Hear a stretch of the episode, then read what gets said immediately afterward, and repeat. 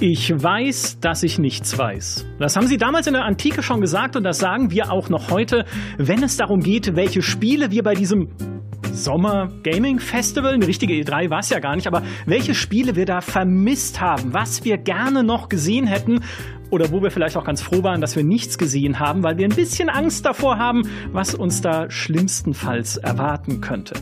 Über die Spiele, die wir vermisst haben, wollen wir jetzt sprechen und zwar mit meinem Kollegen, den ich nie wieder vermissen werde, seitdem ich ihm bei unserer letzten gemeinsamen E3-Reise einen GPS-Chip ins Müsli geschmuggelt habe. Hallo Dimi Hallei. Hallo. Außerdem mit dabei ist der stellvertretende Ermittlungspraktikant der Spielevermisstenstelle Fürth. Hallo, Peter Bartke. Hallo, jetzt habe ich gerade meine Lupe nicht zur Hand, weil die könnte ich jetzt so schön in die Kamera schauen damit, aber. Die wirst du nicht brauchen, denn wir reden über sehr große Namen heute wahrscheinlich, die jetzt nicht dabei waren, hier zumindest in diesem Füng-Teil dieses Sommers. Äh, vieles, was da tatsächlich gefehlt hat und recht prominent ist. Zunächst mal noch ein großes Hallo natürlich auch an alle, die uns gerade zuschauen, jetzt live hier im Stream. Bitte werft auch gerne einfach alle Spiele, die euch bislang gefehlt haben, hier in unseren Chat, damit wir äh, drüber reden können und lasst uns wissen, was ihr euch noch gewünscht hättet und was ihr gerne noch gesehen hättet. Und ich fange jetzt einfach auch an mit Werfen, denn ich werfe hier etwas Großes in den Ring. Nicht nur ein Spiel, sondern sogar einen ganzen Publisher. Ubisoft. Wo ist eigentlich Ubisoft? Ich meine, klar, dadurch, dass es keine E3 gibt, ist es relativ logisch, dass Ubisoft vielleicht sagt, hey, wir zeigen unsere Sachen dann irgendwie später im Jahr, dann können wir uns bisschen besser halt positionieren, dann gehen wir nicht unter zwischen all den anderen Blockbustern und dann haben wir mehr so einen eigenen Spot für uns. Das ist alles legitim. Aber warum ich Ubisoft sehr vermisse, ist, weil es bei denen zuletzt viele Veränderungen gab und ein Spiel auch gibt, das sich sehr viel verändert hat in den, ich glaube, fast neun Jahren, die es inzwischen in Entwicklung ist. Und das ist Skull and Bones, dieses Multiplayer-Piratenspiel. Und Dimmy hat es schon äh, spielen dürfen. Vermisst du's? Äh, tatsächlich ein bisschen. Also ähm, es wird ja so ein bisschen, also man hört immer mal wieder so Witze im Internet darüber, dass das Spiel einfach nicht fertig wird, aber auf Basis der Version, die ich damals gespielt habe, ich glaube, das war 2018 oder so, haben sie genau die richtige Entscheidung getroffen, das äh, nochmal komplett umzuwerfen und vielleicht sogar zu großen Teilen neu zu entwickeln, weil es in der damaligen Form als das Multiplayer Assassin's Creed, aber nur die Schiffskämpfe von Black Flag, hat es nicht funktioniert. Ähm, und ich bin schon weil ich anders als du, Micha, Piraten als Szenario super finde, ja, äh, bin ich extrem neugierig zu sehen, was sie da jetzt draus gemacht haben und ob es eventuell auch in eine Richtung geht, die man so vorher noch nicht äh, hat kommen sehen. Also hätte mich schon gefreut, was, äh, was davon äh, zu sehen, aber mein, ähm, ist jetzt auch keine Überraschung, dass ich bei Ubisoft natürlich auch auf ein paar andere Spiele gehofft habe, aber Sky Bones auch cool, ja. Aber hast, hast du nicht auch ein bisschen Angst? Weil die, die Sachen, die man da aus den, so von hinter den Kulissen gehört hat, zumindest, da gab es ja auch einen Kotaku-Report über die Creative-Direktoren bzw. Direktorinnen mehrfach ausgetauscht, dann halt den, den Schwerpunkt immer wieder geändert, weg vom Multiplayer und von diesen Schiffskämpfen hin zu eher Survival, dann aber doch wieder weg von Survival und niemand weiß, was es jetzt am Ende so richtig geworden ist und wenn man neuen Leaks glauben darf, ist es gar nichts Richtiges mehr. Also selbst der Survival-Aspekt ist wieder abgeschwächt, dass man Inseln aberntet, indem man einfach nur ein Menü aufruft und man muss gar nicht an Land gehen. Und an Land gehst du halt nur, um irgendwie mit Händlern zu plaudern. Also äh, glaubst du, die, die setzen das richtig in den Sand und bringst nur noch raus, damit der Albtraum endet? Oder glaubst du, es könnte tatsächlich noch was Cooles bei rauskommen?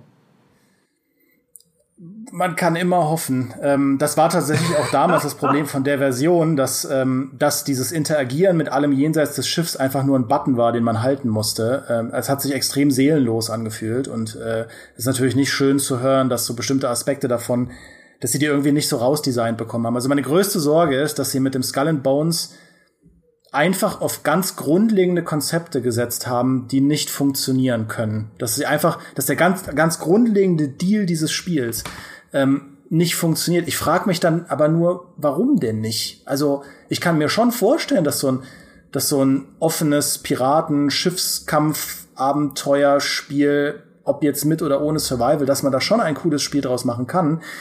Also mal abwarten. Ich, ich bin auf jeden Fall neugierig zu sehen, äh, was es denn jetzt nach all den ganzen hin und her äh, geworfenen Sachen am Ende damit auf sich hat. Ähm, es, es hängt halt für mich persönlich nicht so extrem viel davon ab. Wenn es dann nicht funktioniert, dann tut es mir in erster Linie leid für die ganzen Teams, die da jetzt seit so vielen Jahren dran sitzen, damit am Ende ein Spiel rauskommt, das halt dann einfach im Prinzip nichts werden konnte. Ja, die Hoffnung stirbt zuletzt auch bei einem anderen Spiel, das uns Blue Shanks hier schon im Chat vorgegeben hat, ebenfalls von Ubisoft, Beyond Good and Evil 2. Äh, Peter, wo, wo, was, wo ist das? Das ist ja ähnlich, weiß mir gar nicht so, was genau das werden soll. Also es hat, es war ja dieser seltsame Reveal, wo es dann plötzlich ein Star Citizen Weltraumspiel geworden ist und man kann mit seinem Raumschiff rumfliegen und auf irgendwelche Affenstatuen mit dem Jetpack rumkraxeln. Äh, und äh, dann war das noch so eine seltsame Sache, ja, wir entwickeln das mit der Community mhm. weiter und ihr könnt damit äh, Inhalte dafür designen, für ein Spiel, das in zehn Jahren vielleicht mal rauskommt, gefühlt. Und danach gar nichts mehr. Dann war es einfach still seitdem. Äh, und inzwischen ist ja auch äh, Michel Ancel, ist ja auch nicht mehr Ubisoft, der ja eigentlich äh, der geistige Vater von Beyond Good and Evil ist, ähm, der auch sehr stark bei dieser ja, Kampagne für Beyond Good and Evil 2 halt im Vordergrund stand. Und man fragt sich wirklich, was wird das jetzt noch? Sind da, sitzen da jetzt die Leute noch und versuchen das irgendwie zusammenzubasteln? Weil das Spiel wirkt schon so, so, ich kann es nicht anders sagen, so out there, ja. Es ist so anders als andere Spiele mit den Charakteren. Das sind ja alles Tiere, die in dieser Welt äh, irgendwie oder hauptsächlich die in dieser Science-Fiction-Welt darum äh, albern und hat einen sehr eigenen Stil aber man weiß überhaupt nicht, was, was soll ich denn da machen? Es wird angeblich so riesengroß mit vielen Planeten, ja, so ein bisschen Starfield jetzt, äh, ja, das andere Starfield könnte man sagen. Und äh, ich habe auch die Befürchtung, es ist so ein Symptom von Ubisoft. Sie haben so viele in den letzten sechs Jahren oder so, so viele Ideen da rausgehauen und so viele Konzepte und auch Free-to-Play, Multiplayer, auch Beyond Good and Evil sollte ja auch äh, eine Shared World haben oder was auch immer. Äh, aber nichts davon kommt irgendwie richtig an bei uns, ja, und nichts davon hat, greift. Äh, ich glaube, die sind gerade sehr stark in der richtigen Sinnkrise da. Ja, das, das, das ist nämlich die Frage, die ich mir stelle, wie auch diese beiden Spiele, Skull and Bones und Beyond Good and Evil 2, wie die in die aktuelle Strategie von Ubisoft halt reinpassen, weil diese Sinnkrise, dieses Suche nach neuen Konzepten. Also Ubisoft hat ja auch sehr viele Trends so durchdekliniert und zum Beispiel Skull and Bones stammt ja noch aus der Zeit, wo sie auch mit einem, ne, so auch mit einem For Honor und so weiter, wo sie relativ viel Multiplayer-Szenarien durchprobiert haben, um zu schauen, ob sie das von Rainbow Six Siege in irgendeiner Form reproduzi reproduziert bekommen. Und aktuelles Ubisoft macht das ja quasi ausschließlich über Free-to-Play-Sachen. Also sowas wie das, äh, das Rainbow Six Extraction war ja schon eigentlich ein Exot dafür, dass es halt ein Buy-to-Play PvE Rainbow Six Spin-off war, aber ich meine, also ein, ein, ein Skull and Bones spielt halt auch, glaube ich, in Sachen Produktionsbudget in einer ganz anderen äh, Liga im Vergleich zu Rainbow Six Extraction. Und das frage ich mich halt, ne, wo sie jetzt eigentlich eher so kleinere Free-to-Play-Experimente machen, wie das Hyperscape und Ghost Ring Frontline und so weiter, passt da ein Skull and Bones überhaupt noch rein? Und bei einem Beyond Good and Evil genauso, dass sie halt, das stammt ja aus einer Ära, wo sie ich weiß gar nicht, aus welcher Ära es genau stammt, ja, weil, also, die, die Open-World-Marken, die Open-World-Marken, die Ubisoft halt verfolgt, ne, Watch Dogs, Far Cry, Assassin's Creed, die haben sich natürlich irgendwann auch so formiert und das war auch eine Phase, wo, sie, wo relativ viel experimentiert wurde für eine Zeit. Aber auf der anderen Seite ist es dann auch relativ schnell formelhaft geworden. Also ich habe das Gefühl, Beyond Good and Evil 2 ist auch einfach ein in jeder Hinsicht exotisches Spiel für Ubisoft als Publisher. Das ist so, so eine, verrückt kunterbunt kreative Vision und das ist am Ende das ja auch ein bisschen das Problem, dass man es deswegen nicht so ganz zu greifen bekommt. Also ich würde mir fast wünschen, dass es noch rauskommt, äh, aber I don't know. Ich glaube also, da nicht mehr dran. Ich glaube, das war einfach so eine nicht. wilde Ideen zusammengeworfen. Ja, Brainstorming, ja. Michel Ancel hat irgendwie die dollsten Ideen gepitcht und die sagen, ja, machen wir, machen wir. Aber das wird nie erscheinen, bin ich mir ziemlich sicher. Äh, aber im Gegensatz zu einem Spiel, wo, wo ich eigentlich darauf gewartet habe und gewettet hätte, dass jetzt mal gezeigt wird, ähm, nämlich was eigentlich typisch Ubisoft ist, eine Open World, ja, äh, Avatar. Äh, wie heißt das mit, nach, mit äh, Open Frontiers of, Pand äh, Frontiers of Pandora? Open World of Pandora. Open World of Pandora, ja, die die Büchse, die Open World Büchse der Pandora, die da geöffnet wird. Das, da kommt ja der Film jetzt äh, im Dezember. Wir haben ja jetzt endlich den ersten Trailer gehabt und äh, so langsam sollte da doch mal die, die Maschinerie anlaufen, ja, zeigen, hey, Leute spielen lassen. Am besten natürlich sollte das Spiel ja wahrscheinlich auch dann zum Release kommen ähm, des Films. Äh, und da bin ich dann doch ein bisschen überrascht, dass da noch gar nichts groß von zu sehen war seit diesem ersten Trailer letztes Jahr. Ähm, ja, aber bei Avatar, also bei Avatar habe ich völlig äh, substanzlos, muss ich aber dazu sagen, den Glauben, dass sie das hinkriegen. Also, dass das auch tatsächlich, wie sie es ja planen, dieses Jahr wahrscheinlich erscheinen wird, einfach weil sie da auch an die Marke gekoppelt sind. Also an den Film wahrscheinlich auch gekoppelt sind, der ja dieses Jahr kommt. Ich meine, es kommen in den nächsten Jahren ja, glaube ich, noch mal 70 Avatar-Filme oder sowas. Es sind ja schon Fortsetzungen geplant, noch und nöcher. Aber ich, ich glaube, dadurch, dass es halt an diesem Filmrelease auch mithängt, dass sie dann, auch wenn der Film kommt, natürlich diese Welle mitnehmen wollen, da äh, ein passendes Spiel dazu zu haben. Ich glaube, bei Avatar mache ich mir relativ wenige Sorgen. Äh, das heißt nicht, dass da nicht auch noch was schiefgehen kann. Ich meine, hier auch wieder ein Open-World-Spiel aus der First-Person-Perspektive, in dem NPCs und, ich zitiere, intelligente Pflanzen nachvollziehbar auf dich reagieren und auf die Umgebung, also ob's Wetter sich wechselt oder ob's irgendwie Tag oder Nacht ist. Bin gespannt, ja, also wenn sie halt wirklich dieses Ökosystem, was ja Avatar als Setting ausmacht, ne, wo alles miteinander verbunden ist und so, wenn sie das halt wirklich simulieren wollen, so richtig, das ist für Ubisoft schon noch mal eine andere Nummer, als sie es bisher in ihren sehr systemischen Open Worlds gemacht haben. Ob das klappt, äh, werden wir sehen, aber ich glaube, ich glaube, sie bringen es raus. Und ich glaube auch, also ohne es zu wissen jetzt, aber ich glaube, auch da werden wir hoffentlich in nächster Zeit noch ein Update dazu sehen. Ich deute euer Schweigen als, als Zustimmung. Einfach. Ja, durchaus Zustimmung. ja, keine Ahnung. Ich, ich, ich hoffe, du hast recht. Ich will, halt, ich will halt endlich mal wieder was von Assassin's Creed äh, sehen. Das ist, äh, also ich weiß, es war ja nicht damit zu rechnen, dass sie das äh, Assassin's Creed, wie heißt es, Infinite oder Infinity, äh, es gibt so viele Spiele, die jetzt Infinite heißen, ähm, dass sie da halt was zeigen würden, aber Ach, ich weiß nicht. Es ist jetzt einfach schon eine sehr lange Durststrecke, äh, in der wir nur äh, DLCs bekommen haben zu Assassin's Creed Valhalla und es waren noch nicht mal gute DLCs. Ähm, also nicht besonders gut. Es war halt mehr von dem, was in Valhalla schon zu viel drin war. Ähm, ja. Hätte ich mir einfach, ja. Ja, das ist einfach noch zu einfach weit bisschen, weg. Also es ist auch so. Es ist zu weit weg. Projekt es ist genau wie das nächste Far Cry, so genau. Ja.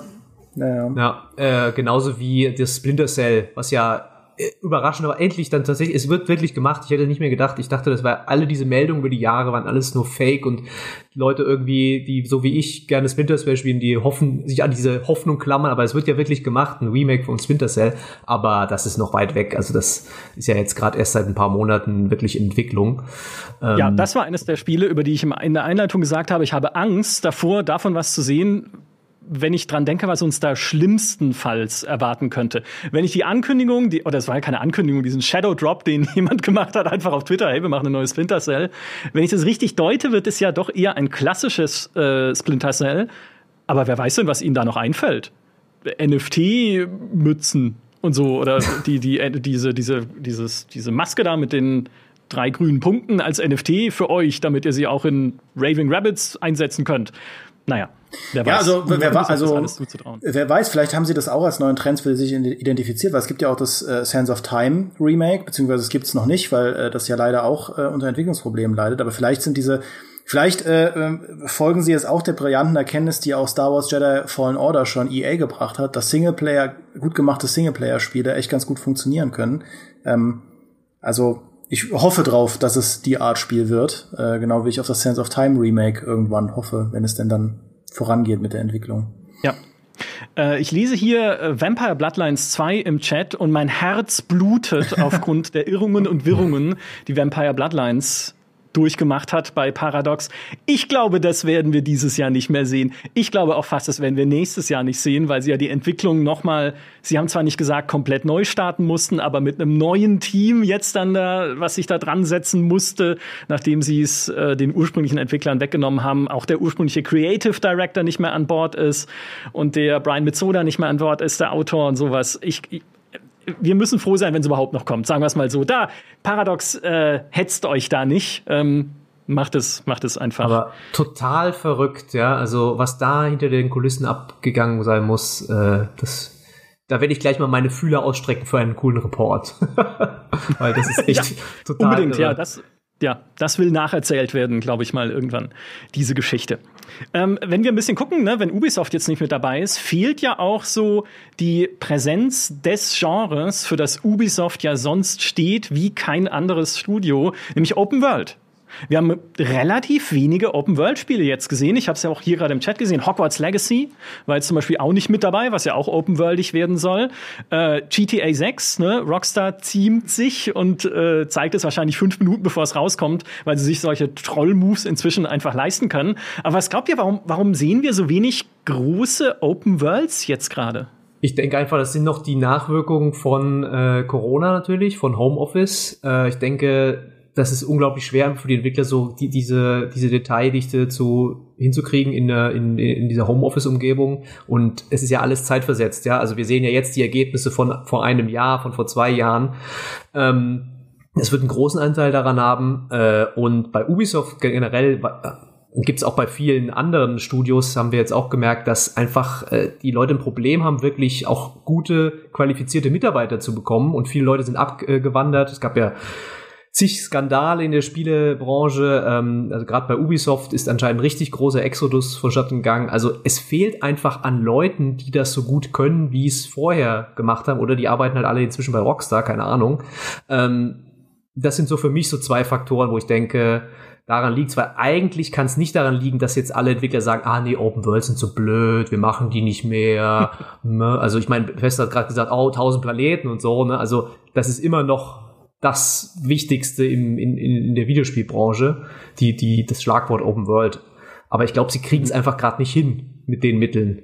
Ja, ich, ich glaube, es ist neben den Corona-Auswirkungen auch vielleicht, ne, wir sehen ja auch, viele Spiele werden verschoben, jetzt nicht nur Open-World-Spiele, aber vielleicht auch doch das Thema Crunch, was einige mehr mitgenommen hat, als ähm, ja, man es gedacht hätte. Und nicht im Sinne von, dass es die Menschen mitgenommen hat, die unter Crunch leiden, das steht auf einem anderen Blatt und ist auch völlig logisch, sondern dass Studios auch gemerkt haben, wir können es uns nicht mehr leisten, unsere Leute so crunchen zu lassen, weil wir verlieren sie. Ne, das ist ja dasselbe bei CD-Projekt, die jetzt halt The Witcher 4 schon unends lang, bevor es überhaupt mal in die Entwicklung geht, ankündigen, um neues Personal finden zu können und auch die Unreal Engine 5 jetzt benutzen, um sagen zu können, hey, wir haben jetzt eine Engine, die nicht so zickig ist wie unsere Red Engine, damit wir halt jetzt hoffentlich ne, weniger crunchen müssen um dadurch auch wieder neue Talente in ihr Studio zu locken, weil vielleicht setzt da auch langsam ein bisschen Umdenken ein, dass man sagt, äh, ja, es schadet uns tatsächlich aktiv, wenn wir immer wieder diese, diese Crunch-Phasen haben.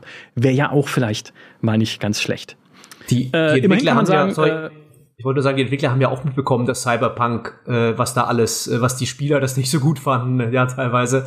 Also allein dieser Image-Schaden, den will, glaube ich, keiner freiwillig dann auf sich nehmen wieder. Ich glaube, es, es gibt aber auch sehr viele spezifische Gründe. Also, ne, dass zum Beispiel bei EA, wer macht bei EA die meisten Open-World-Spiele, ist ja BioWare. Und dass BioWare sich halt nach Anthem neu konfigurieren musste. Das ist halt so. Und im Prinzip, bevor es weitergehen konnte, musste das erst alles passieren.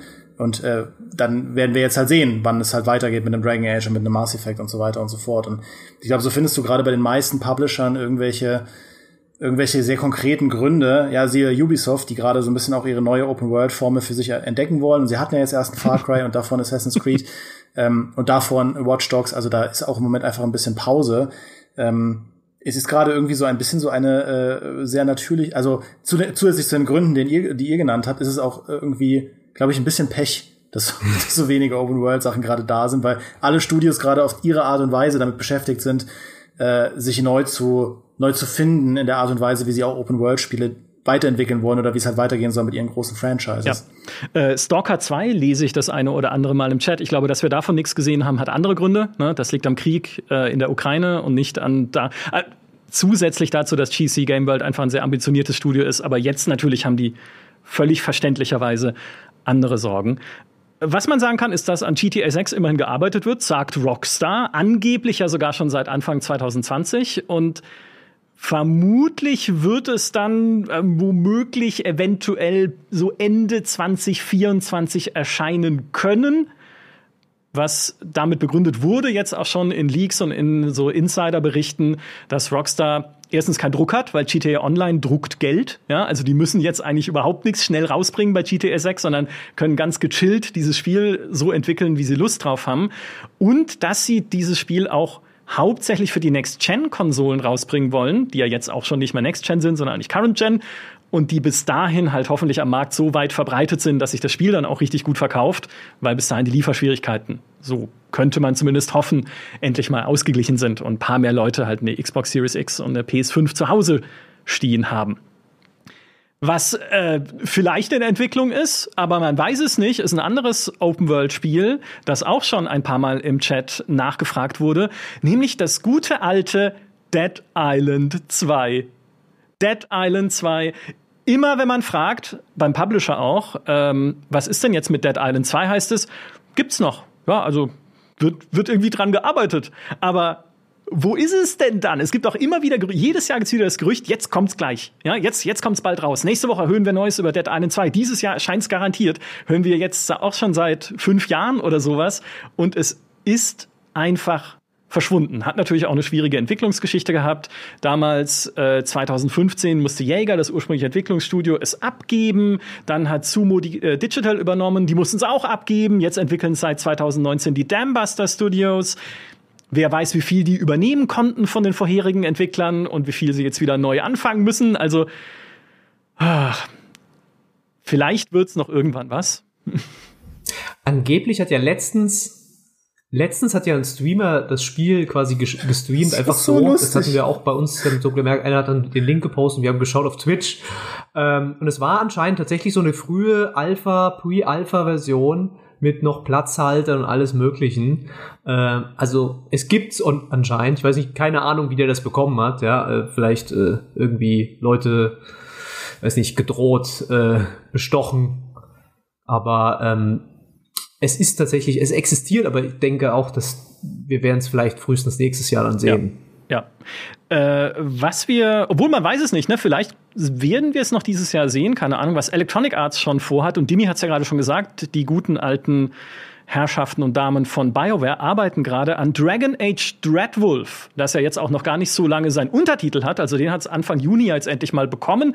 Aber auch davon haben wir, abgesehen von dem einen Trailer, den es gibt und der gezeigt hat, dass es wahrscheinlich in T-Winter spielt, in diesem Magier-Imperium. Und das fand ich sehr schön formuliert im Trailer, dass man jemanden spielt, der ein, einen unerwarteten Charakter, der kein magisches Mal in der Hand hat und keiner Prophezeiung entstammt. Also endlich mal nicht dieses typische, diese typische Auserwählten-Geschichte, sondern vielleicht ein bisschen, ein bisschen was anderes. Vielleicht sogar wieder mit Origin Stories. Haben sie noch nichts zu gesagt, aber das wäre zumindest meine geheime Hoffnung. Also, sie arbeiten an Dragon Age 4 oder Dragon Age Dreadwolf, aber auch das bisher, ne? Haben wir nichts von gesehen. Und auch das ist eines der Spiele, wo ich sage, ein bisschen Angst habe ich dann doch. Ne, gerade nach Anthem, gerade wenn man so dieses neue BioWare sich anguckt, können die das noch? Können die noch solche Geschichten erzählen? Können die uns wieder zurückschicken in dieses Universum, in das wir so viel Zeit schon investiert haben? Schwer zu sagen. Was meint ihr? Naja, ich bin ja ganz äh, von kleinen auf großer BioWare-Fan gewesen und äh, ich glaube, wir müssen jetzt nicht noch mal alles das aufarbeiten, was BioWare falsch gemacht hat, aber sie haben vieles falsch gemacht. Äh, es sind auch nicht mehr fast keine alten Leute mehr da, die die alten großen Spiele gemacht haben. Ja, äh, jetzt gerade ist bei Dragon Age ja auch wieder äh, der, was war das, der Projektleiter ist ja auch wieder gegangen. Also da, ich habe da auch null Erwartungen dran und ich bin, es, vielleicht wird's ja dann eine schöne Überraschung, wenn es dann wirklich mal wieder ein gutes Spiel wird, aber BioWare ist halt einfach, hat diesen Namen so verschleudert, alle dies, dieses gute, diese guten Gefühl, dieses gute Standing, ja, dieses Vertrauen, das Leuten ihm äh, entgegengebracht haben, haben sie so dämlich in den Sand gesetzt mit ihren vielen, vielen falschen Entscheidungen, bei, auch bei Mass Effect. Ähm, weiß, Mass Effect And, äh, Andromeda, manche Leute mögen's. Für mich war es echt so der Sargnagel auf Mass Effect ähm, mit Anthem, das einfach eine von hinten bis vorne eine Katastrophe war, mit diesen ganzen Sachen, was sie halt, da gab's ja auch diverse Berichte über, wie bei BioWare gearbeitet wird, ne, mit der BioWare Magic, die dann irgendwie wird schon das Spiel dann schon noch gut am Ende. Ähm, und das ist einfach, da, da bin ich einfach so desillusioniert. Also da habe ich gar keine Gefühle mehr dafür. Das ist auch, selbst Inquisi Inquisition schon habe ich auch schon nicht mehr gepackt, äh, als wirklich als echter Fan von Dragon Age. Und äh, ich werde einfach schön froh, froh überrascht sein, wenn es wirklich ein gutes Spiel wird, aber die müssen sich jetzt, die müssen echt jetzt liefern, die müssen, müssen sich beweisen, die müssen zeigen, dass sie es noch drauf haben. Und ich glaube es ehrlich gesagt nicht mehr. Peter, Nein, glaub doch an das Gute. Nein. Ich bin, ich weiß es nicht. Ich meine, alles, was du sagst, ist ja nicht falsch, aber ich hoffe trotzdem immer noch, dass das geil wird. Ich bin, ich mag einfach dieses Dragon Age Universum. Ich mochte auch Inquisition. Ich mochte auch den zweiten Teil, abgesehen von seinem Level Recycling. Ich mag die Charaktere, die da drin sind. Und ich will auch einfach, dass es weitergeht.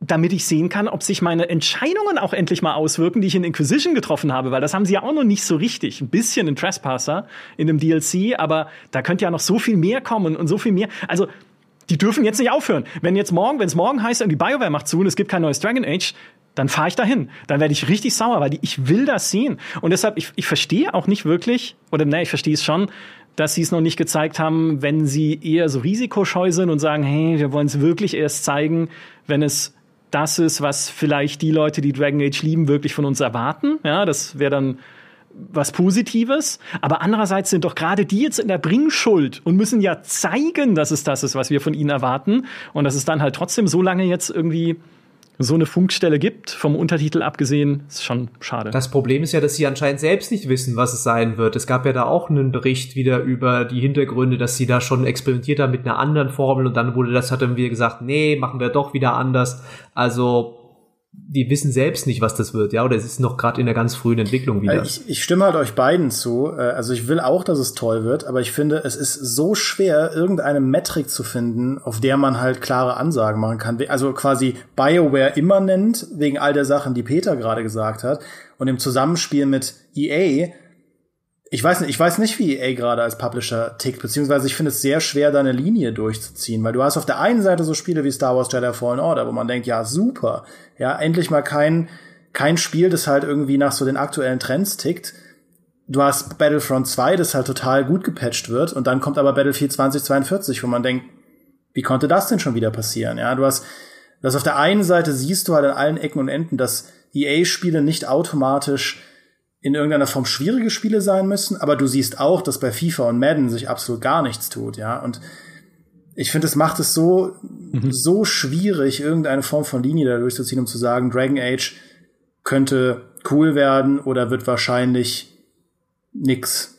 Ich hoffe einfach. Ich hoffe einfach auf Dragon Age. Ich hoffe auch auf, Ma äh, auf Mass Effect, auf das nächste. Das ist ja noch weiter weg. Also das werden wir jetzt garantiert ein paar Jahre lang erstmal nicht wiedersehen. Nachdem es aber auch schon vor Urzeiten angekündigt wurde, um einfach zeigen zu können, hey, wir vergessen euch nicht. Wir vergessen die alten Marken nicht. Und wenn Sie schon die alten Marken nicht vergessen, dann vergessen Sie doch bitte auch hoffentlich Ihre alten Stärken nicht oder besinnen sich wieder auf sie. Das wäre mein kleines Stoßgebet an BioWare. Äh, danke, Dimi, dass du gerade EA und die Irrungen und Wirrungen angesprochen hast. Denn was ist denn eigentlich mit Need for Speed? Auch das habe ich schon jetzt mehrfach im Chat gelesen. Wo bleibt Need for Speed? Was ist mit Need for Speed? Es hieß ja ursprünglich in Leaks und Gerüchten, es wird noch dieses Jahr kommen. Jetzt ist es wohl dann erst im Jahr 2023. Immerhin hat EA bekannt gegeben, dass das Spiel bei Criterion entsteht in Zusammenarbeit mit Codemasters Cheshire, Cheshire, England, also mit einem Codemasters Studio, die sie zusammengelegt haben mit Criterion, die jetzt am nächsten Need for Speed arbeiten. Und Need for Speed ist doch so eine beliebte Marke und auch immer so eine lukrative Marke gewesen. Was glaubt ihr denn, woran es liegt, dass wir das einfach nicht zu Gesicht kriegen? Na, das liegt wahrscheinlich daran, dass sie einfach auch gesehen haben, es ist ja jetzt auch ein Entwicklerwechsel gewesen, halt eben Ghost Games ist ja nicht mehr dabei und ähm, die müssen sich halt einfach finden. Jetzt, sie müssen jetzt ihren eigenen ihr eigenes Ding machen ähm, und können halt nicht wieder auf einem was einem bestehenden, mussten ihre Engine dann wieder ähm, vielleicht neu lernen. Ja, die Leute konnten nicht die, wie heißt die, äh, die Frostbite Engine, ja, die bei ähm, Criterion, weiß ich nicht, ob die sich ja super gut mit ausgekannt haben schon vorher. Ähm, Codemasters wurde erst letztens akquiriert von Electronic Arts, wenn da jetzt wer daran mitarbeiten soll, das dauert auch wieder, bis dann alle wieder auf dem gleichen Stand sind, bis die Leute äh, gebrieft sind, bis sie sich mit der Technologie auskennen, mit den Tools. Ähm, und letztendlich ist vielleicht auch tatsächlich ja bei EA, wir spötteln ja immer EA, ne? aber vielleicht ist dann auch der, der Gedanke kommt, hm, naja, wenn jetzt sogar ein Battlefield äh, so scheiße rauskommt und so blöd ist und die Leute das so hassen, ähm, vielleicht sollten wir dann bei Need for Speed dann nicht so einen Schnellschuss machen, ja, hm, lassen uns das noch mal ein halbes Jahr weiter köcheln, bevor wir es zeigen. Wer weiß, ja. Oder es ist auch eine Sache, sie haben Forza Horizon gesehen und haben sie einfach wimmert in der Ecke irgendwo und denken sich, oh mein Gott, wir schaffen das nie. Wer weiß. Ich frage mich, ob die bei Need for Speed mal über so einen Kartenspielmodus nachgedacht haben, wo man Stimmt. so neue Autos in so. Okay, gut. ähm, ich, mir fehlt's. Also ich mochte Need for Speed immer. Ich, ich bin ja eh sowieso nicht so der äh, realistische Rennspiel-Fan, sondern ich mag ja dieses Arcadige äh, durchaus. Klar, Forza Horizon ist ein Konkurrent, aber es ist auch nicht eins zu eins dasselbe wie Need for Speed. Ja, das hat schon mal noch mal ein bisschen einen anderen Schwerpunkt mit dieser Tuning-Sportwagen äh, Underground äh, Ästhetik und mit dem Setting, was da drin steckt. Äh, was ich nur hyper befremdlich fand, war das Gerücht, das Jeff Grubb mal aufgebracht hat, auch ein recht bekannter Insider in der Industrie, der meinte, ja, bei Need for Speed, da planen sie mit einem realistischen Look gut, mit Anime und Cartoon-Elementen. Dass wenn dann ein Auto irgendwie um die Kurve schlittert, kommen halt so Cartoon-Flammen raus. Wo ich so dachte, was? also wenn das stimmt, ne? das war jetzt nur ein Gerücht, aber ja, also da läuft aber auch einiges nicht ganz zusammen irgendwie bei der Entwicklung. Also wenn es das am Ende ist, äh, können sie sich noch ein bisschen Zeit Das wird halt das Tokyo Drift aus äh, hier wie heißt Fast and Furious, ja, den Teil, den dann keiner mag, aber den gibt's halt auch. den gibt's ja. Ja, warten wir mal. Vielleicht, vielleicht ist es so wie bei Street Fighter 6 oder Street Fighter 5, dass es irgendwie einfach nur stilistisch eingesetzt wird oder wie bei Akira irgendwie diese Leuchtstreifen, die dann dahinter kommen oder so. Also vielleicht ist es ja cool. Also ich habe Hoffnung darauf, dass es cool wird. Ich fand das letzte, das Need for Speed Heat, war schon gut, dann von Ghost Games das letzte und äh, ich glaube, Need for Speed kann sich einfach, es, es muss ja, wie Micha sagt, nicht mit, äh, nicht mit Forza zwangsläufig konkurrieren, weil es einfach, glaube ich, seine eigene kleine Nische, äh, was heißt klein, aber es hat halt seine eigene Nische. Ähm, ich hoffe, dass das gut wird. Ja. Ja. Tokyo Drift ja. ist geil, wird ja schon recht Film, gegeben ja. im Chat. Sehr, sehr gut. Ein anderes Spiel, was jetzt auch schon äh, mehrfach eingefordert wurde, dass wir drüber sprechen, ist das neue Bioshock das auch verschollen ist, beziehungsweise seit seiner Ankündigung im Jahr 2019, als es einfach hieß, von Seiten äh, Take-Two beziehungsweise 2K Games, wir machen ein neues Bioshock, dass die nächsten Jahre in Entwicklung sein wird. Okay, aber seitdem gar nichts mehr gehört. Und ich meine, Bioshock, das war, wann war Infinite? Im Jahr 2013, das ist jetzt neun Jahre her. Da wäre es langsam mal Zeit, dass es auch da wieder Neuigkeiten gibt. Und auch das ist ein Spiel, wo ich sage, aber vielleicht auch ganz gut, solange man nichts hört, weil dann können sie mir die Illusion nicht rauben, dass es wieder ein cooles Singleplayer, äh, Spiel wird und nicht irgendeine Art von Bioshock Service Game, was sie hoffentlich nicht vorhaben. Free-to-play Multiplayer-Shooter. Das hat schon bei Bioshock 1 so gut funktioniert. Oder war das 2, 2, wo der Multiplayer-Modus dabei war, den alle Leute super fanden und so viel gespielt wurde. Also die Server förmlich zusammengebrochen. Äh, Bis aber, heute. He heute noch, ja. ja, genau. Aber Bioshock 4 ist so ein Spiel, das, das wer braucht das? Entschuldigung, aber was? es sind nicht mehr Ken Levine, ja, man kann von dem persönlich Ken Levine halten, was man will. Er ist ja anscheinend ein ziemlich blöder äh, Chef, aber ähm, der, also der Erfinder der Serie ist nicht mehr dabei. Ähm, viele von den Entwicklern sind nicht mehr dabei, weil Rational Games wurde ja aufgelöst. Ähm, und dann hast Bioshock Infinite, das ja perfekt eigentlich den Loop gesponnen hat und diese Geschichte mehr oder weniger für, also für mich abgeschlossen hat. Ähm, ich, ich verstehe schon, dass man sagt, ja, okay, mach dann halt noch mal das Gleiche in einem anderen Setting und so, aber braucht's das jetzt noch mal? Ähm, das ist für mich so eine Marke, die ihren Zenit jetzt ein bisschen überschritten hat, wo ich dann keine, keine Spannung mehr verspüre und sage, ah ja, das wird so geil. Außer halt, okay, wenn es ein Singleplayer-Shooter ist mit Story, dann ist es einfach allein deswegen schon interessant, klar, weil es so wenige davon gibt. Aber eben, Genau. Ansonsten. Genau, weil das wäre, also ist alles völlig richtig, was du sagst, auch dass Ken Levine nicht mehr mit dabei ist, der ja äh, diese ganzen Story-Prämissen auch einfach ausgearbeitet hat. Naja, auch immer dieses, diese Ideologien, die ja immer hinter den Städten stecken, hinter Rapture und Columbia, äh, das ist halt jetzt leider der Kopf, der fehlt. Aber hallo, gute storygetriebene Singleplayer-Shooter. Atomic Heart wurde auch ein paar Mal erwähnt jetzt im Chat, das jetzt auch nicht mehr zu sehen war. Also wahrscheinlich auch da, weil es ähm, in der Entwicklung noch ein bisschen länger dauert oder ein bisschen knirscht womöglich momentan gerade. Das fehlt. Das hinterlässt eine Lücke, die schwer zu füllen ist und noch dazu welche, die halt auch mit Big Budget produziert sind. Ja, also nicht klein irgendwie mit Unity Assets zusammengebappt im, im Steam, äh, im, so im, im Dickicht von Steam irgendwo, sondern halt richtig große, gut produzierte, spannende, lange Shooter. Gibt's kaum noch. Ne? Kannst die Call of Duty Kampagnen spielen, die mal länger sind, mal kürzer, aber das, das fehlt. Und da wäre Bioshock halt einer der wenigen Hoffnungsträger, die uns noch bevorstehen könnten. Es gibt ja auch Gerüchte, beziehungsweise aus Stellenausschreibungen kann man rauslesen, dass es in der Open World spielen soll. Jetzt. Gerüchte hießen ja in den 1960er Jahren in der Antarktis, in einer Stadt namens Borealis. Die so heißt wie das Schiff, das wir eigentlich in Half-Life 2 Episode 3 suchen sollten. Nicht, dass das jetzt in irgendeiner Weise zusammenhängen sollte, aber hey, interessant. Und was sie machen wollen, ist ja zumindest auch da, wenn man den Stellenausschreibungen glauben darf, diese Welt glaubwürdiger simulieren, dass es da mehr emergentes Gameplay gibt im Zusammenspiel mit der KI. Also sie suchen ja KI-Programmierer für urbane Menschenmengen und für stammesbasierte Ökonomie oder wie, wie auch immer. Ne? Also irgendwie so für so Menschengruppenverhalten simuliertes. Und das stelle ich mir schon ganz interessant vor, wenn du halt eine Welt hast mit einer bestimmten Prämisse, ne? also keine Ahnung, wie die jetzt wieder drauf sind, da in der Antarktis, und du kannst dich dann da durchbewegen und dann mit den Leuten dort interagieren und daraufhin passieren halt eventuell kuriose Sachen und du kannst mit mhm. lustigen experimentellen Waffen mitten rein ja. experimentieren und oder so. Dann Könnte cool sein. Zwei Monate nach dem Gameplay-Trailer wird alles das wieder gekürzt, weil sie das Spiel nicht fertig bekommen. Wo habe ich das schon mal ge gehört? Weiß ich mehr. Wo ist das Pferd, Ken Levine? Wo ist das Pferd aus Bioshock Infinite? Ja, das schuldest du uns noch. Oh Mann. Ich hätte es trotzdem gerne. Ähm, einfach, wie gesagt, weil es halt ein äh, storybasierter Shooter ist. Und etwas, was ich noch gerne hätte, äh, das habe ich, glaube ich, noch nicht im Chat gelesen, ähm, oder sonst mehr Culpa, falls ich es überlesen hätte, wäre, auch das ist von 2K Games, ein neues Civilization. Ne? Weil Civilization 6 ist jetzt am Ende seines Lebenszyklus angekommen. Da passiert nicht mehr viel von Seiten Phyrexis. Da werden sie nicht mehr viel dran weiterentwickeln. Es wird aber immer noch gespielt von durchschnittlich 37.000 Menschen gleichzeitig auf Steam. Also ist immer noch ein Riesending. Und das Witzige ist, ich habe jetzt im Vorfeld, in der Vorbereitung auf diesen Podcast, den hatten wir schon vorbereitet, bevor jetzt das Microsoft Showcase war, mir so überlegt, was würde ich mir denn von dem Civilization 7 wünschen? Ja, ein realistischerer Look. Ne? Also weg von diesem arg comichaften Look von Civilization 6.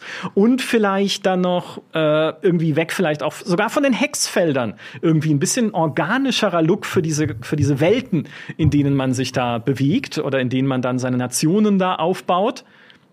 Und dann kündigt Microsoft auf seinem Showcase dieses ARA History Untold an, von dem ich vorher noch nie etwas gehört hatte, wo der Trailer, den sie veröffentlicht haben, auch überhaupt nichts aussagt. Also das ist der furchtbarste Trailer, den ich jemals gesehen habe für ein globales Strategiespiel. Man einfach nicht sieht, wie es wie es aber aussehen ist soll. Doch genauso wie, wie bei soll. Civilization. Entschuldigung, ist doch genau das Intro von Civilization. Ja, aber da kennt man es ja schon.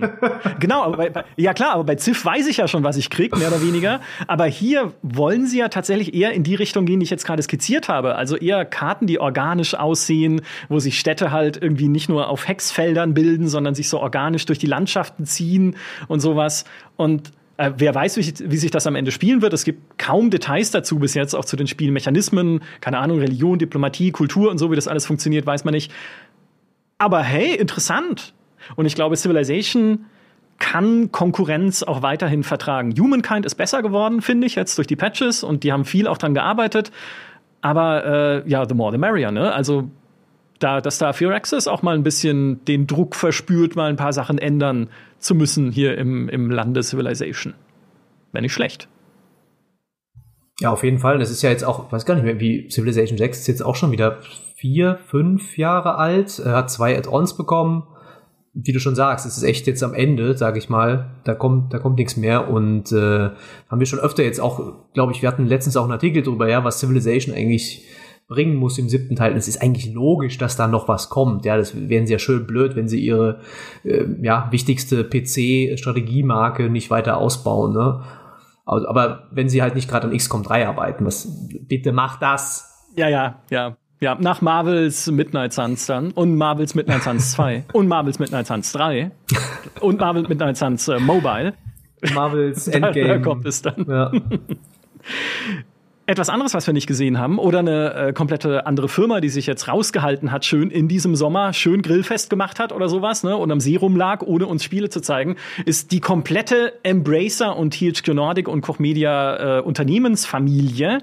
Dead Island 2 ist ein Teil davon, aber äh, auch diverse andere Sachen, die ich jetzt schon gelesen habe im Chat, nämlich Checked Alliance 3, ne, haben wir zum Beispiel kein Gameplay gesehen, oder auch das Gothic Remake, Stimmt. Von dem wir jetzt lange nichts gesehen haben, aber da werden wir jetzt auch eine Weile wahrscheinlich noch auch weiterhin nichts zu sehen kriegen, weil es hieß so, ja, das Gothic Remake wird wahrscheinlich jetzt erst nächstes Jahr wieder ein großes Thema. Mhm. Ich werfe auch noch Knights of Honor 2 in den Ring, ja, was auch angeblich mhm. 2021, 2020 kommen sollte. Ich habe es damals auf der, wir waren doch zusammen bei dem Termin noch und haben das äh, ja. uns angeschaut.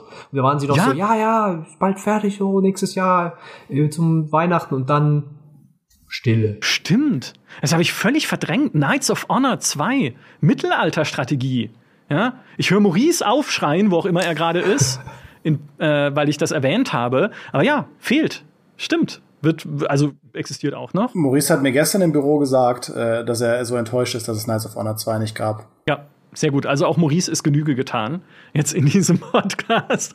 Aber es stimmt. Also das und auch das ist ja eine Lücke, die gerne gefüllt werden darf. Ne? Mittelalterliche Rundenstrategie und so ein bisschen, bisschen Reiche bauen. Wenn schon Creative Assembly nicht in der Lage ist, ein neues Medieval 3 zu bauen, was sie ja anscheinend nicht sind. Ne? Also auch da stirbt die Hoffnung natürlich zuletzt, aber ich glaube, so schnell werden wir das wohl auch nicht sehen, wenn sie sich jetzt eher in der Mythologie und so zu Hause fühlen. Naja, mal gucken. Was ich noch oder was man noch vermissen kann, ist ein Spiel, das noch gar nicht angekündigt wurde, aber es ist so offensichtlich, dass es entwickelt wird wie sonst was, nämlich Titan Quest 2. Titan Quest, was wir äh, ein Action-Rollenspiel, was wir in allerbester Erinnerung haben, auch weil THQ Nordic es jedes Jahr neu rausbringt, beziehungsweise ein Add-on rausbringt, überraschend wieder zu, zu dem alten Titan Quest. Und das äh, Studio Grimlaw Games, die Entwickler von Spellforce 3 in München, arbeitet ja gerade an einem Projekt Minerva, einem Action-Rollenspiel, das in einer malerischen, handgefertigten, offenen Welt der Antike spielt, die von Kreaturen aus der griechischen, persischen und ägyptischen Mythologie bedroht wird. Und auf ihrer Website ist ein Bild von Athene mit einer Eule. So, was ist das jetzt? Ne? Das ist sicherlich nicht Titan Quest 2. 4, ist doch logisch. Also Finde ich sehr schade, dass wir es nicht mal sehen. Äh, werden wir natürlich wahrscheinlich irgendwann in naher Zukunft auch noch. Aber Titan Quest 2 wäre für mich jetzt halt gerade ein Thema, weil es so ein schönes Gegengewicht noch wäre zu Diablo 4. Und natürlich auch zu Diablo Immortal. Ja, also, dass man sehen kann, hey, nicht nur Blizzard macht Action-Rollenspiele, auf die man sich freuen kann, sondern es gibt halt auch noch Grimlaw Games. Es gibt auch noch dieses Titan Quest 2, beziehungsweise Projekt Minerva, was vielleicht mal wieder ein cooles Action-Rollenspiel werden kann. Weil wir wissen ja, Action-Rollenspiele entwickeln ist nicht leicht und sie auch fertig zu entwickeln ist nicht leicht, ne? Wie da können die Entwickler von Wolzen ein Liedchen davon singen, aber trotzdem ist es halt einfach ein tolles Genre. Ich mag die so ah, gerne. Ja, aber ich glaube, das ist jetzt mit Diablo 4, wenn jetzt, jetzt ist es bestätigt, es kommt nächstes Jahr und da wird sich keiner mehr aus dem, aus der Deckung wagen vorher, weil das wäre Selbstmord, äh, in, also über, im übertragenen Sinne natürlich. Ähm, als einzige, was ich mir noch vorstellen kann, ist das Path of Exile 2 äh, sich da ähm, dann noch zeigt, aber die sind abseits von jeglichen Messeterminen und so, die können einfach, wann sie wollen, das raushauen und ihre Community feiert das und sieht, schaut sich das millionenfach an. Also deswegen hätte ich da auch nicht erwartet, dass das zum Beispiel jetzt während dieser Fake E3 zu sehen wird, sein wird. Ja. Ein Spiel, wo ich persönlich beleidigt bin, dass es nicht nur nicht gezeigt wird, jetzt auf der Fake E3, wunderschöner Name übrigens, kann man das als Hashtag etablieren, Hashtag Fake E3, sondern dass es sogar verschoben wird während der Hashtag Fake E3, ist Homeworld 3. Ja, das eine Spiel, was dieses Jahr hätte rauskommen müssen, um es zu retten, ist verschoben worden aufs nächste Jahr. Danke Gearbox. Randy Pitchford, komm du mir nach Hause. Gibt's doch nicht. Ich meine, ja, natürlich sollen sie es in Ruhe fertig entwickeln und sie sagen ja auch, wir verschieben es, um die Gesundheit unserer Entwickler zu schonen. Also da haben wir es wieder, ne, um da Crunch zu vermeiden und zu vermeiden, dass die sich im Dezember äh, ja halt da in Grund und Boden schuften müssen.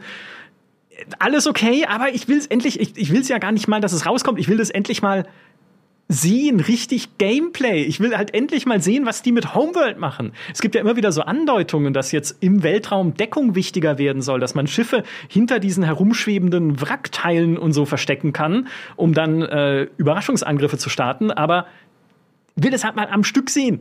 Mann. Und dann will ich selber spielen. Am besten direkt am selben Tag. So, das ist äh, meine Forderung.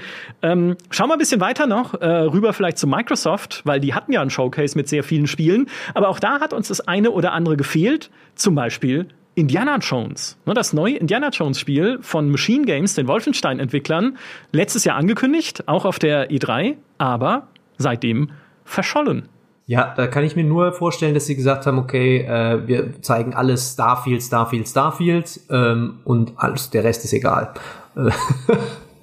Also äh, Holger, unser äh, Toningenieur hier und in der Regie sitzen gerade, spekuliert ja, sie warten auf den Film. Weil jetzt kommt ja der fünfte Indiana Jones Film, der wahrscheinlich, also vielleicht besser ist als der vierte oder halt nicht. Ne? Ähm, und sie warten jetzt. Die fünfte, es gab doch gar keinen vierten. Ja, richtig, stimmt. Ja, sie machen einfach direkt den fünften, so wie bei Gold Simulator. Ne? Du überspringst einfach, es gab, es gab nie einen vierten. Ähm, wie bei Master for Wine, ja. das ist richtig, ja, da, ja. Oh Gott. Und dass sie halt warten einfach, bis dieser Film kommt, um da diese, diese Bugwelle der PR einfach mitzunehmen und sagen zu können, hey, da gibt's auch ein Spiel zu ich mag's ihnen mal zugestehen, dass sie darauf warten. Ein anderes Spiel, bei dem ich super sauer bin, dass es nicht weiter gezeigt wurde, ist Avowed. Ne? Auch das schon im Chat gesehen. Avowed, das neue Rollenspiel von Obsidian, was ja sehr starke Skyrim-Vibes hat so im Trailer, ne? Auch da Ego-Perspektive, Dual-Wield, ne? dass du zwei Waffen hast oder einen Zauber in der einen Hand und eine Waffe in der anderen Hand und das gemeinsam einsetzen kannst. Es ist das Universum von Pillars of Eternity, in dem das spielt, auch einer tollen Rollenspielreihe und die ist ja vielleicht durch seine zugänglichere, äh, durch sein zugänglicheres Spielprinzip, ne, das halt eher actionbasiert dann sein wird vom Kampfsystem her, ja einer noch größeren Gruppe zugänglich machen könnte als die Oldschool-Rollenspiele. Aber nein, was macht Obsidian? Pentiment. Ich meine, nichts gegen Pentiment. Pentiment wird cool, ja, dieses Mittelalter-Adventure. Aber trotzdem, ich hätte mir auch irgendwie ein, zumindest ein, ein kleines Update zu Avowed noch gewünscht. Gibt ja da zumindest auch Gerüchte, dass es, äh, dass es Gründe haben soll, dass es irgendwie Probleme gibt. Ähm dass es eventuell das Spiel selbst auch einfach noch weiter nach hinten wandern könnte. Das würde mich sehr traurig machen. Ja, Wäre super schade, weil eigentlich, äh, wir haben ja so wenig von diesen Skyrim-Likes, also eigentlich gar nichts. Ja? Es gibt ja nur Skyrim seit elf Jahren.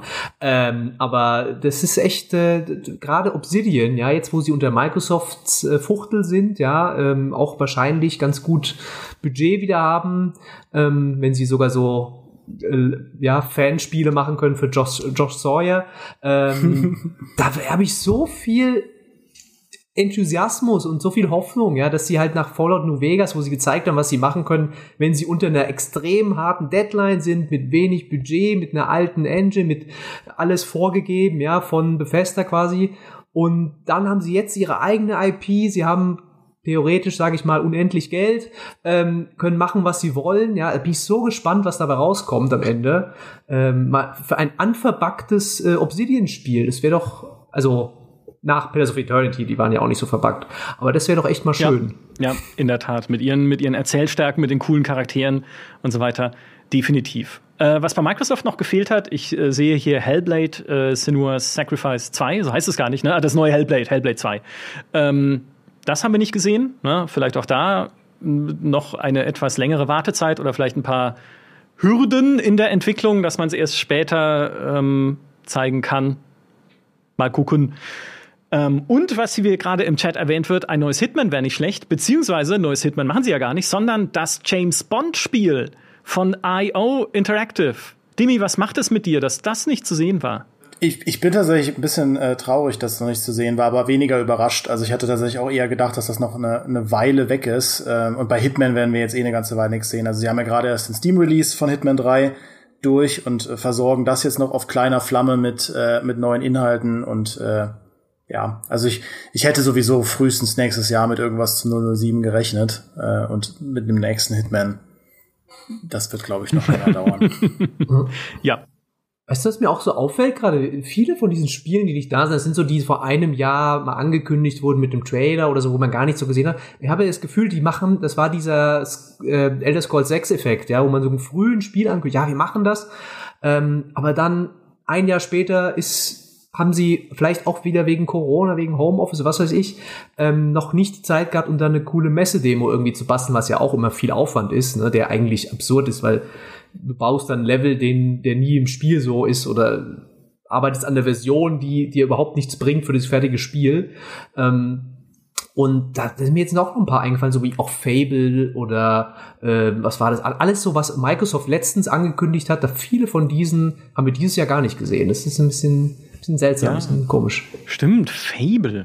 Richtig. Ah, okay. Also ist, aber du hast recht, ne? Es ist dieses ganze hey, guckt mal, wie geil jetzt auch diese neue Konsolengeneration wird, Ankündigungstrailer. Ja. Und dann passiert erstmal nix. Nix. Weiß, erinnert ihr euch noch an The Outer Worlds 2? Das hatte so einen äh, ja, metamäßigen Render-Trailer, wo das angekündigt wurde. Ihr habt davon nichts mehr ja. gesehen? Gibt's ja, nicht. Stimmt. In der Tat. Also, ja, und oder auch ne, zum Beispiel God of War Ragnarök. Aber Moment, das soll dieses Jahr noch erscheinen. Aber auch das ist seltsamerweise jetzt bei Sony, äh, die sich ja sehr konzentriert haben auf das Last of Us äh, Remaster oder Remake ist es ja, soll es ja sogar sein. Ne? Auch, da, auch das haben wir nicht mehr, nicht mehr gesehen. Und da heißt es ja offiziell momentan noch November 2022, wenn ich das richtig gelesen habe. Das stimmt, ja. Das äh, wurde jetzt gerade noch mal äh, Jason Schreier, der quasi der Liga vom Dienst und eigentlich der Spieleverschieber vom Dienst, hat ja jetzt noch mal gesagt, nee, nee, das kommt wirklich im November. Äh, ganz untypisch für ihn weil er eigentlich immer dann sagt, ja, das wird verschoben. Ähm, aber ich rechne damit dann tatsächlich, dass das jetzt noch mal im Juli, im August, ja, da gibt's dann State of Play, äh, da werden vielleicht die Journalisten eingeladen, wir werden das irgendwie spielen können, fünf Stunden oder zwei Stunden oder eine Stunde. Und ähm, wäre schon eine Überraschung, wenn das jetzt nicht kommen würde, weil da ist es so, ähm, ja, also alle Zeichen sagen eigentlich, ja, ja, das ist auf, auf Schiene, aber sie waren sehr, sehr ruhig tatsächlich. Ja. Ja, wenigstens ein Sony-Spiel im Jahr für die PS5 muss drin sein. Gab's doch ja, schon okay. eins. Dann, ja, dann. Gab, äh, Horizon. und Gran Turismo. Also, dieses Jahr können sich PlayStation 5 Benutzer eigentlich Stimmt, nicht beschweren. Okay, ich nehme zurück. Dann weg damit. Ja, dann auf, auf ins nächste Jahr damit. Das ist schon Overkill dieses Jahr. ähm, die äh, gleiche Skill aber bei Nintendo. Ne? Auch Nintendo ist ja jetzt nicht präsent gewesen bei dieser Hashtag Fake E3 wird auch auf der Gamescom nicht sein. Stattdessen haben sie gesagt, sie äh, konzentrieren sich wieder auf ihre Roadshows und wollen halt zu verschiedenen anderen äh, Begebenheiten und zu Anime-Messen und zu sowas gehen. Aber was sie äh, gerne hätten mal wieder zeigen können, wäre das Sequel zu Zelda Breath of the Wild, wie auch immer es dann am Ende, äh, am Ende heißen wird. Auch das, äh, auch da wäre es für mich jetzt der richtige Zeitpunkt, mal wieder was, etwas davon zu sehen, weil ich so ein bisschen so eine Switch-Müdigkeit entwickelt hat, hab. Und der ganze Markt hat ja irgendwie so eine Switch-Müdigkeit entwickelt, weil es momentan einfach nichts so keine, keine so ein Leuchtturmspiel gibt für die Nintendo Switch. Auch Metroid Prime 4, das ja irgendwie vor zig Jahren mal in diesem kurzen Mini-Trailerchen gezeigt wurde, in diesem Teaser mit der Nummer 4. Und dann ist dieses Jahr noch mal ein neues Artwork davon aufgetaucht, beziehungsweise wurde halt auf dem Twitter-Account gepostet, das eventuell äh, Metroid Prime 4 zeigen könnte. Aber auch da, Funkstille. Also ich glaube, Nintendo ist gerade in so einem, in so einem Dornröschenschlaf, was die ganze Switch-Entwicklung angeht, ihre eigenen Sachen. Also, ja, Xenoblade Chronicles 3 kommt sehr, sehr bald. Und ich weiß nicht, ob ihr mitbekommen habt, dass der zweite Teil schon gut war. Also, das ist ja wohl ein Leuchtturm. Der ist also Leuchtturm von Pharos mäßig, so groß. Ich weiß natürlich, was ihr meint, aber äh, äh, ich, muss, ich muss hier Werbung machen für Xenoblade Chronicles 3, da habe ich Bock drauf. Ja, man, man hört, es ist ganz gut, glaube ich. ja. Ja.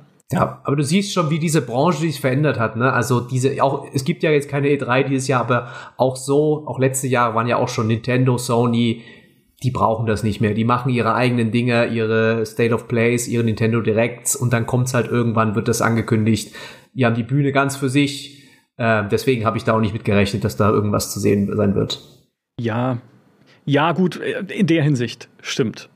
Ich habe übrigens äh, ein Microsoft-Spiel schmählich übersprungen, nachdem gefragt wurde, nämlich State of Decay 3. Was ist denn jetzt mit State of Decay 3? Ist es überhaupt angekündigt? Stimmt. Das war auch so ein Trailer, der irgendwie Render-Trailer war und äh, hier es kommt und dann nichts mehr von gesehen. Das ist die neue Art, wie Spiele Genauso jetzt angekündigt werden im, in, de, im, in den 2020er Jahren. Irgendwann mal ein Render-Trailer, dann acht Jahre Funkstille und dann ein Shadow Drop, während man einen anderen Render-Trailer veröffentlicht oder so. Ja, die haben echt, äh, seitdem Microsoft Bethesda gekauft haben die einfach eiskalt diese Marketingstrategie kopiert, ja, mit, mit Elder Scrolls 6, ja, und gesagt, ja, oh, gut, machen wir ja, auch so jetzt immer. Am Ende könnten sie ja dann hinter die Trailer schreiben, irgendwann. Hier ist unser nächstes Spiel, neues Indiana Jones Spiel, irgendwann. So, wir haben nicht mehr viel Zeit jetzt für diesen Podcast, aber ich mache trotzdem das letzte Fass noch auf und gebe Dimi alleine das Wort. Was ist mit Star Wars? Mit Star Wars Eclipse und dem KOTOR Remake mindestens, weil das ja zwei Spiele sind, die gerade prominent in Entwicklung sind in diesem Universum. Ja, äh, nix, äh, nix ist erstmal. Also das war ja auch so, dass Star Wars Eclipse angekündigt wurde zu einem Zeitpunkt, wo klar war, dass es noch sehr, sehr weit weg ist. Und ich glaube, das KOTOR Remake, ähm, ich weiß gar nicht, haben sie da schon gesagt, wann es rauskommen soll? Oder also grob, grob mhm. eingeordnet? Weil zumindest das Jedi, das nee, Jedi Survivor hatten, hatten wir jetzt zumindest. Äh, da gab es dann auch nichts Neues zu. Ähm, da rechne ich wahrscheinlich, also ich schätze mal, dass halt irgendwann im Herbst da vielleicht mal erstes Gameplay zu sehen sein wird, aber ich glaube, die anderen Star Wars Spiele, was mich überrascht hat, ist halt, dass das von Massive noch so weit weg ist, dass, äh, äh, dass es halt von diesem Open World Division mäßigen Star, hier, Star Wars The Division, dass es da auch noch gar nichts gab seit Ewigkeiten. ähm, also noch nicht mal irgendwie ein Teaser oder noch irgendwie einen weiteren Teaser oder so. Äh, also, dass Star Wars einfach so krass am Horizont gerade ist, dass, äh, dass, ja, dass da einfach gar nichts passiert, obwohl parallel in der, in der Serienwelt ja unglaublich viel passiert und es ist ja auch unglaublich viel angekündigt und äh, mit Kenobi gerade und so weiter, aber an der Gaming-Front ist seit Star Wars, ja, seit, seit Jedi Fallen Order ist es eigentlich sehr still geworden. Das Squadrons lief ja auch eher auf kleiner Flamme mhm. und jetzt 2022 ist außer Lego Star Wars gar nicht gar ja. nichts. Bei Eclipse sagen sie ja auch, dass äh, es kommt erst so wahrscheinlich 2027 oder sogar 28. Ne, das spielt ja, ja, ja krass, wahnsinnig ne? weit weg immer noch.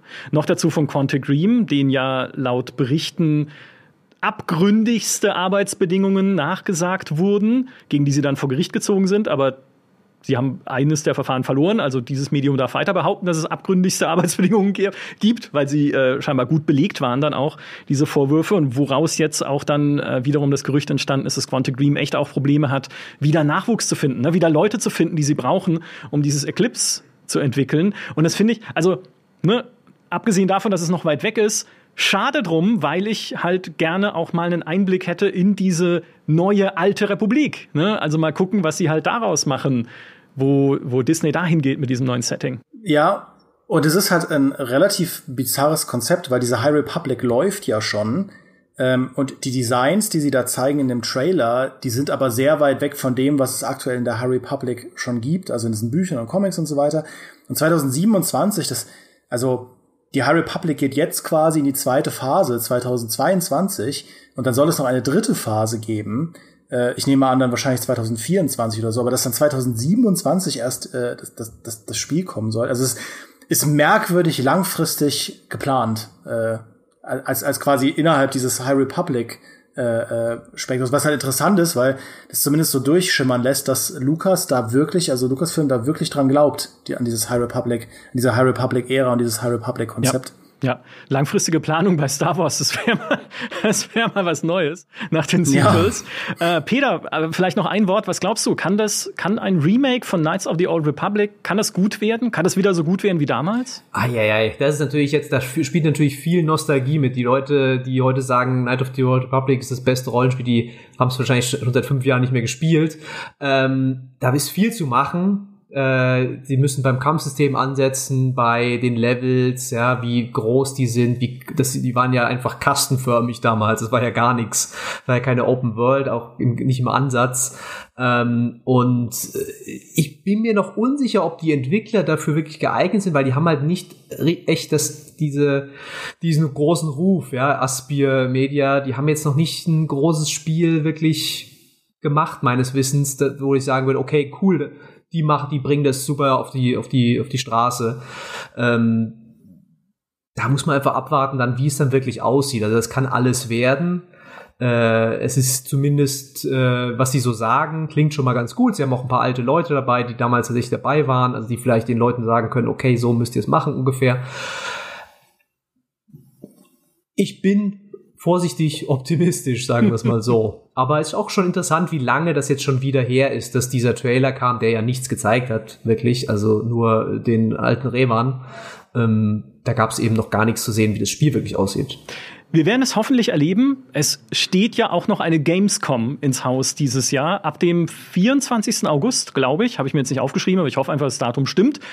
Und da hat auch Embracer schon seine Teilnahme zugesagt. Also da könnte es vielleicht, ne, zumindest was Neues geben von solchen Spielen wie Checked Alliance 3, vielleicht sogar von Dead Island 2, weil es gibt ja immer Gerüchte, dass Dead Island 2 irgendwo gezeigt wird. Und wer weiß, vielleicht sogar von KOTOR oder Knights of Honor 2. Also, Mal sehen, was da noch alles passiert. Bis dahin wird es auch durchaus, bin ich mir relativ sicher, noch das ein oder andere Showcase von anderen Publishern geben, die sich halt in diese Zwischen, in diese Lücke setzen zwischen Hashtag FakeE3 und dann der Gamescom, um da noch ihre neuen Spiele zu präsentieren. Also es bleibt spannend. Ich, ich, bin, ich bin super gespannt. Und, und ich will ein neues Bioshock. So, da lege ich mir jetzt fest. Ich will dieses Bioshock einfach haben. Ganz vielen Dank, Peter. Ganz vielen Dank, Dimi, für den coolen Talk. Und ganz vielen Dank an alle, die diesmal auch wieder mit dabei waren. Macht's gut und bis zum nächsten Mal. Tschüss. Tschüss. Ciao.